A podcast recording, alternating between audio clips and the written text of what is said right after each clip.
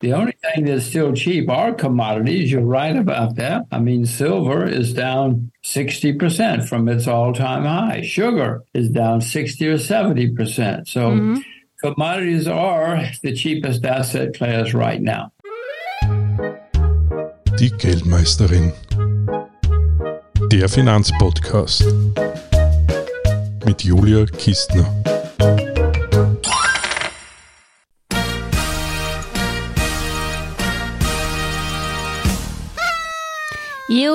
Es gibt was zum Feiern. 150 Folgen der Geldmeisterin. Da habe ich niemanden geringeren eingeladen als Jim Rogers, der damals mit George Soros den Quantum-Fonds aufgelegt hat, einen der ersten erfolgreichen Hedgefonds, und der die Börse Wien 1985 wachgeküsst hat.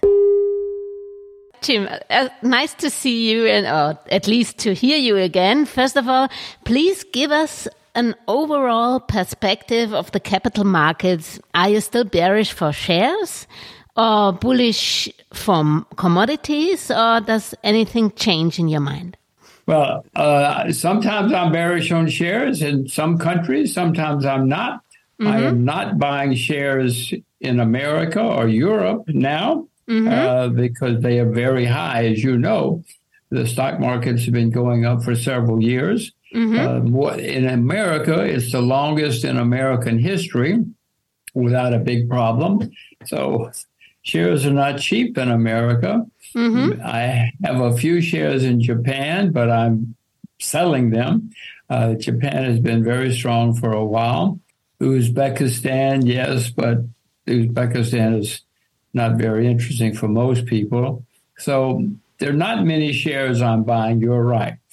Uh, as I look around the world, bonds are certainly not cheap. Mm-hmm. Bonds have been and are in a bubble. Bonds have never been this expensive in history. So property, I mean, property in many places is a bubble, as you know, Korea, New Zealand, a few places. I don't know about Austria, but certainly many places. Mm-hmm. The only thing that's still cheap are commodities. You're right about that. I mean, silver is down 60% from its all time high. Sugar is down 60 or 70%. So mm-hmm. commodities are the cheapest asset class right now. But this agriculture, had, especially. Yeah, but I have a sugar cane, a little uh, sugar tube from you. This is already, I think, 10 years ago or 12 years ago and at this time you you you said you promised me I would get rich and I'm not rich right now. Why is commodities such a difficult um, area that that, that well, takes? I don't know your commodity sugar is worth more now than it was then mm -hmm. and it continues to get more expensive. Uh, sugar has a long way to go if you ask me. Um, the main reason, I guess, the main reason commodities are, are not doing better, but some have done. I mean, oil has done very well. Mm-hmm. It depends on what you own or don't own. Uh, gold is near its all-time high. Silver is not, but gold is. Mm-hmm. So some commodities are, have done very, very, very well, Julia. But I would imagine that commodities at the moment, because they're going to print more money, inflation will continue to come back and commodities will be the best place to be still. Mm-hmm. And which kind of commodities? Are you looking for the climate change and, and all the commodities you need there for, like copper and so on? Or you said also you are in, in, in uranium, I think you saw, said you would be invested. What, what kind of commodities do you well, it? agriculture is probably best, but uh, you mentioned copper. There are many, many uh, metals or many commodities that will benefit from electric vehicles. Mm-hmm. And it looks like we're going to have electric vehicles. An electric car uses much more copper than a petrol car. Mm-hmm. So many, I mean, lithium, copper, many lead, many commodities have a good future, a better future because of electric cars and electric vehicles. Mm-hmm. So most commodities, most, including especially agriculture, have a good future. Mm-hmm. And how do you invest in these commodities? You have your own index. Is it that you invest in this index, or do you you can't buy physical copper or uranium or something like this? How do you invest exactly, or do you buy the companies on the stock markets or private equity, or how do you invest in? in well, there, there are many ways buying commodity stocks. Certainly, there are copper stocks that are listed Many commodity stocks are listed on exchanges, or you can buy a farm. If you like farming, you can buy a farm and become a farmer. Mm-hmm. That would be an extremely good way to make money. But it depends on what you know. You can buy futures. You can buy futures in nearly all commodities. So there are many ways to invest in commodities. It depends on what you know. Mm-hmm. Because I got high. Because I got high. Because I got high. And you are, for example, also invested in can cannabis. this is also a kind of agriculture. Um, how do you like it that Germany is liberating the market for it? Well, many countries have and are uh, legalizing cannabis, marijuana. Uh, the UN has urged, has suggested that people legalize marijuana. So, yes, the future of marijuana, cannabis, it's a good future. It's not just Germany, other people as well. okay. And so you yourself didn't buy a farm yet, did you? And why not? No, no, no. I'm too lazy, Julia. okay. Um, back to your favorite, I think commodity is gold besides sugar. Um, how do you see gold in the perspectives for gold? It's already quite risen right now. And uh, why did it, did it rise? Is it because everybody loses the trust into, in the dollar? Or, and is it because the emerging markets uh, try to uh, have uh, more gold in their uh, banks, or what is the reason? Well, I own gold, but I would not buy. If I were buying something today, it would be silver, not gold. Mm-hmm. Silver is down 60% from its all time high. Gold is near its all time high. Mm-hmm. So silver on a historic basis is cheaper. I own gold. I'm not selling, uh, but I would buy silver if I were buying something today. Mm-hmm. So it depends on when I look at any market, I look to see what's cheap I don't want to buy things making all time highs. I yeah. prefer to buy things that are cheap. Yeah. Gold is not cheap. That's why you're leaving now Japan, I guess. You don't like crowded beds, right? Well, Japan is becoming very interesting. The stock market's going up. You know, the stock market was down for over 40 years, so uh, over 30 years. So uh, it's it's going up again finally but so I'm selling. It's probably it may go up to back to its old highs, but I'm selling now. Mm-hmm. As you said at the beginning, you are not in stocks from Europe and the USA. This you are telling me a long time already. Don't you regret that you missed the uh, great uh, stock rally, the tech rally in, in the United States? Well, I'm not. I didn't. I own stocks around the world, but I, I tech stocks I do not buy mm-hmm. because I don't understand technology. Julia, I'm not smart enough. My 15 year old daughter knows more about technology than I do. so if I buy shares, I prefer to buy things that I understand, mm-hmm. and I do not understand technology. Oh, okay. So you are also not in, in technology, in Chinese technology no, I don't usually don't buy technology anywhere. I, mm-hmm. I, again, I don't. I really don't understand most technology. Mm-hmm. And, but let me say this: no matter, even if I understand it, there are many people who understand it better mm-hmm. better than I do. So I don't like to buy things where I'm at a disadvantage. Yeah. You wrote books and you also have been a bear for China. Um, nobody was thinking of. You moved to Singapore, you learned your daughter's Mandarin.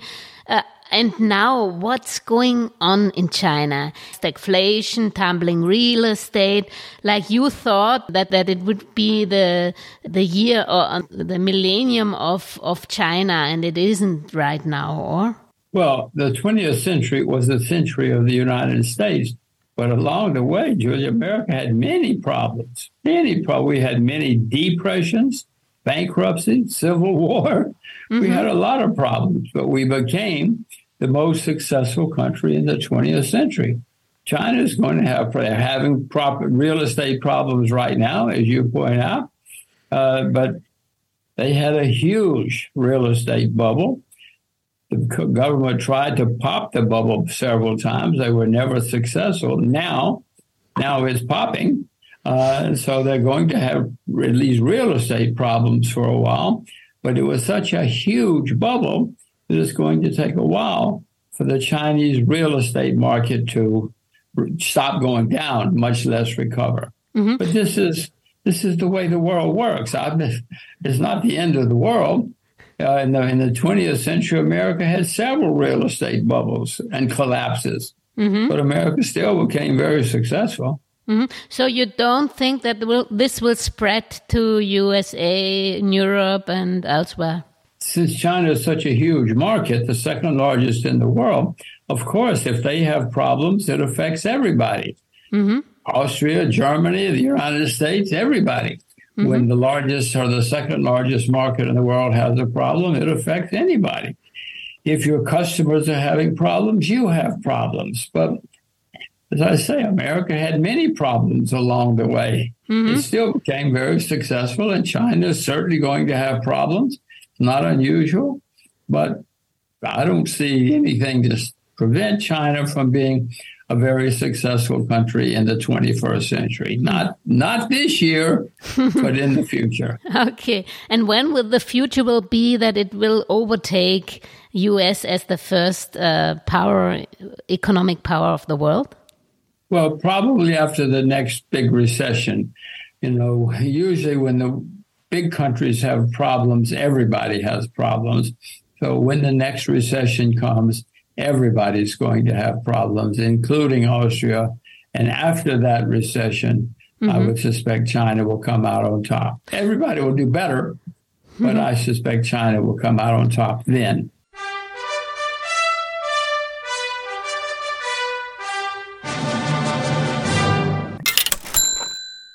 And are you already preparing for the recession? And how will the the world change the economic world? Do you think there will be these blocks on the one hand east, on the other hand west, and you have to decide as investor to go east or west? Or well, investors always have to decide where to invest. yeah. Some countries, some industries are always better than others, so that has always been the case and it will be the case in the future. We always will have to decide whether to invest in Asia or Europe or America. We always will have to decide that. Mm-hmm. Um, I would suspect that Asia will become more and more important for most of us. Asia has billions of people. Most of the, they don't have the most of them do not have the big debts that we have in the West. America is the largest debtor nation in world history. Even Germany, even Germany mm. has a lot of debt problems now. Japan is unbelievable. so, in the future, I would suspect that Asia will continue to go from the bottom to the top. Mm-hmm. And do you see recession already? Except Germany is already in recession, but I mean a worldwide recession. Well, it's not a worldwide recession right now because some industries and people are doing well. Oil is doing extremely well right now. Some metals are doing well. Uh, so, yes, you're starting to see recession. People are being fired. Unemployment is rising. Some companies' in, earnings are going down. So the recession has started in a small way in some areas. Mm-hmm. And do you see this big recession you're talking about where Asia will get through uh, easier than the others. Uh, do you see that already in the near future? Or? Well, it's starting now in small ways. Whenever we have a recession, it usually happens that somebody we don't pay attention to, you know, some small company or small country or some industry starts having problems and people notice it for a day or two but it and that's already starting to happen, but it's not a huge move yet. I mean, many industries are still doing very well. Many economies are still doing well. It's not big enough to be on the evening news yet. Mm-hmm. Okay. And what are you doing right now with your Chinese investments? Are you short for for Chinese shares or companies or? No, I'm just sitting and watching. Uh,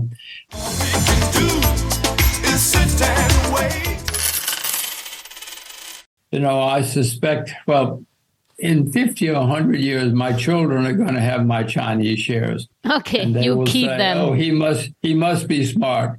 Look at all these shares we have, and look how much money we have. You know, my Chinese, since I, mm-hmm. China is going to be the next great country in the world, I just own these shares, and then my children will have them in a few decades. Mm-hmm. But for the most part, I mean, I don't own many shares in the U.S. For the most part, I have not been buying new shares for several weeks. Mm-hmm. And Everything is near its all time high, Julia. I don't like buying things making all time highs. So, right now, you sit and wait for the correction. I'm sitting and waiting and watching. Yes. And watching, yeah. And what are you doing with you? You always have been uh, bullish for Russia. And what are you doing with your investments in Russia? Nothing, or are you? Nothing, nothing. I, you know, I cannot buy Russian shares. I would like to. Yeah. But I'm an American, so I cannot buy. I cannot buy Ukraine shares. Uh, I would like to buy. I know that if you buy a country when it's at war, mm-hmm. you usually do very well, but Mm-hmm. I am an American, so I cannot buy shares in either place mm-hmm. at the moment. Okay, but you think they will be worth sometimes something, so you. I know that Russia and Ukraine will not be at war for a hundred years. I know that both of those countries, the war will be over someday, and there will be opportunities in both places. Mm-hmm. And again back to China. Many European investors are now skeptical concerning investments in China because also they are missing transparency and they feel uncertain because of the new Chinese Espionage Act.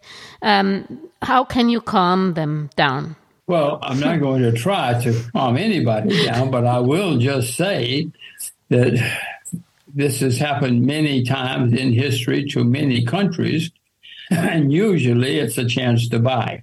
Mm-hmm. People are skeptical about it doesn't matter what the country. People are very skeptical about many places at times in history. That has nearly always been a good time to buy, whatever the country is. Mm-hmm. And how do you invest in China? H share, S share, A share, or directly through private equity, or how? A shares, all of them. I don't mm-hmm. buy private equity anywhere, mm-hmm. but all of the, any mm-hmm. Chinese shares traded in many countries, and I have bought Chinese shares in many places, including in China. Mm-hmm. So it's interesting that you said you don't buy private equity anywhere. Why? I'm too lazy. uh, mainly, no, but all mainly, Julia, I like to think that I can sell.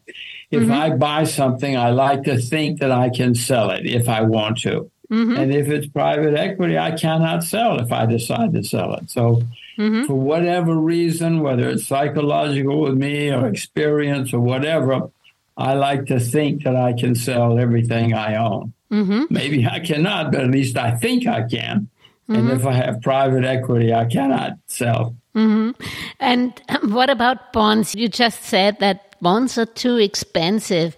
Uh, here in Europe, everybody is keen on bonds and is leaving the share market. How do you see that? Where do, where are the, the, opportunities for bonds? Is it in the in the short term and the money market, or where do you see, or do, don't you see any chances in the bond market?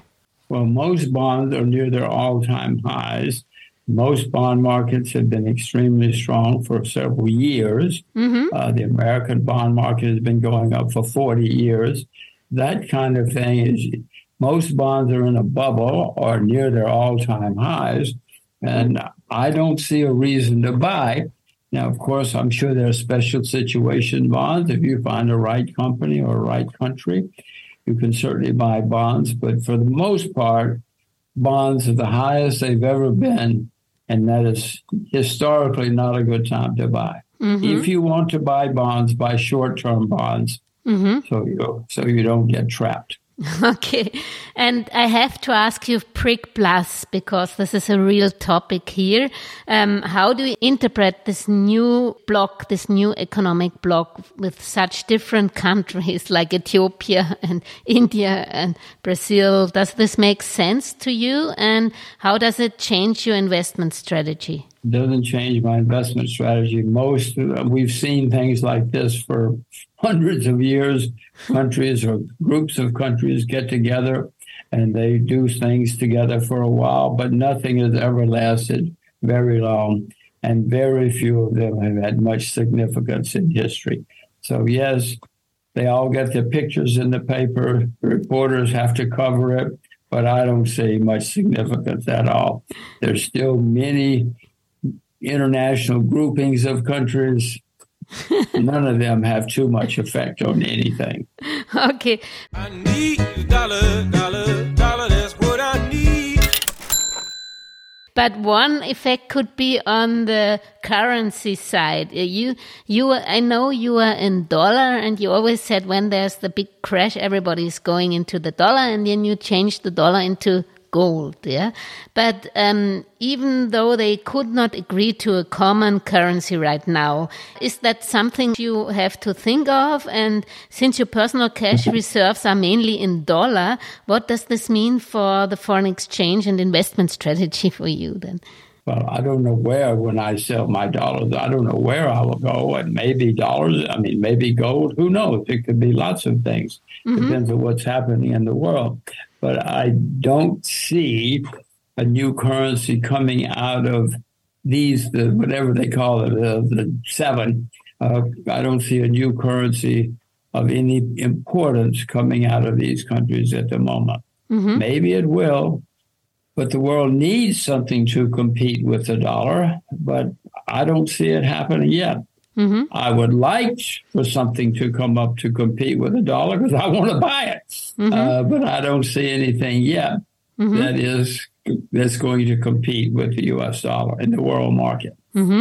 So to summarize, uh, what are you bullish for and where wouldn't you invest right now? Well, I wouldn't invest in most shares uh, for, for the reasons that I have said. And I don't know right now, uh, Julia. I'm looking. I bought some Uzbekistan recently. I'm certainly looking for new markets, but most markets have been very strong for many years. And that historically is not a good time to be buying shares. So I'm not really buying many places now. I'm mainly waiting and watching, and I hope I get it right. If there's a crash, I hope I'm smart enough to buy, uh, but it, I don't expect a crash yet. Uh, I am waiting and watching. if you know where I should buy, you tell me. Yeah, okay, I will. Right now, I don't have any idea, but um, back to 1985, you discovered the Austrian Stock Exchange, which led to a boom in Vienna, and everybody is happy if he if he hears Jim Rogers and read about Jim Rogers. Um, at this time, I guess you were analyzing the stocks, um, fundamental and chart, and you did maybe chart analysis. Does this all this old school of of what looking for new places to invest, like to go to Uzbekistan or elsewhere to travel somewhere, like you did it, does this make any sense in our age of digitalization and artificial intelligence? Well, yes, artificial intelligence, at least as far as I know, has not solved all of our problems yet. Maybe it will, but it's not enough yet. Uh, I am looking for new places. I mentioned Uzbekistan, but there are not many markets. You know, Uzbekistan is interesting because it has a lot of assets and it's changing. You know, the communists ruined Uzbekistan, mm-hmm. but now the new people in Uzbekistan are starting to run the country the way it should be run. So maybe, and the sheep people have not been buying Uzbekistan stocks for many decades. So maybe it's very cheap. I'm always looking for a country like that or an industry like that, but there are not many now because stock markets around the world have been so strong for so long. hmm So regarding your investment process and selection process, or you don't implement yourself artificial intelligence right now, you have the old school of looking for for, for shares and places. smart enough. I'm not smart enough here to do uh, artificial intelligence. I'm sure it's going to continue to get better. It already is changing many things, but it has not changed anything for me yet. Not yet. hmm Okay. So you're al- altogether, you're not very bullish right now for, for stocks. You're just waiting. I'm not bullish for stocks or bonds anywhere right now. I'm mainly waiting. And sometimes the best thing an investor can do is do nothing. Just wait and watch. Thank you, Jim. This was really interesting. I have one other question because we always read that many Chinese in, um, buy real estate in Singapore, and Singapore has already um, uh, um, put the taxes high for for real estate. Is this right? And why are the the Chinese coming to Singapore to? Well, many people want their money out of Singapore. Out of- they've, I mean, out of China. Out of China. That's happened many times in history. People want to get their money out of a country. Singapore is an open market. It's mainly most of the people in Singapore are of Chinese heritage. 75% of them are Chinese, one way or the other. So the Chinese like to come where their people speak the language, eat the food, etc. So that's one reason Singapore is doing well. And there are not many places like Singapore right now for Chinese. They mm-hmm. could go to Tokyo or somewhere, but there are not many Chinese countries or with a Chinese heritage. So that's one reason Singapore is doing well. But Singapore is a small island. So if a lot of people come and start buying property, property goes up, the local citizens get angry or they get unhappy. So Singapore put taxes on to try to calm. You know, Singapore has had bubbles before. We all have had bubbles before. Singapore is trying to stop a property bubble. hmm But this doesn't uh, concern you because you're the owner of your real estate, I guess. Well, everything concerns me. you know, I, I don't want to see a bubble in in property in Singapore either, because pop, bubbles always pop eventually, and when a bubble pops, there are a lot of unhappy people. So I don't want Singapore. To, I don't want anywhere to have a bubble. Certainly not Singapore, where I live. So, but the, this won't happen because the, the Singapore government reacts with taxes. Or? Well, the Singapore government is trying to you, but if you think any government is smarter than the market, let me tell you, no. Uh, Singapore has had bubbles in the past, property bubbles, and I'm sure they will again. Uh, Nobody's smart enough to avoid bubbles. So many greetings to Singapore, and I hope when is your next trip to Vienna? Well, we're going to the uh, New Year's Day concert um, in Vienna. We try to go. You know, you you can you have to The tickets is really difficult. eh? it's very difficult. You have to go for the lottery. Every year we go for the lottery. Uh, this year we got, we won the lottery. Really? yeah, so- Congratulations. Yeah, but if you win the lottery, you still have to buy the tickets. Yeah, sure, But, but- expensive. But we won the lottery this year. Oh, our tickets congratulations. and we're coming to the New Year's Day concert this year.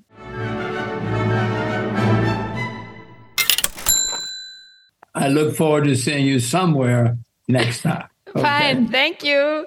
Bye bye. Thank you, Julia. Alles Gesagte ist nur die persönliche Meinung von Julia Kistner und daher keine Anlageempfehlung und keine Rechts- und Steuerberatung. Für Verluste, die aufgrund von getroffenen Aussagen entstehen, übernimmt die Autorin Julia Kistner keine Haftung.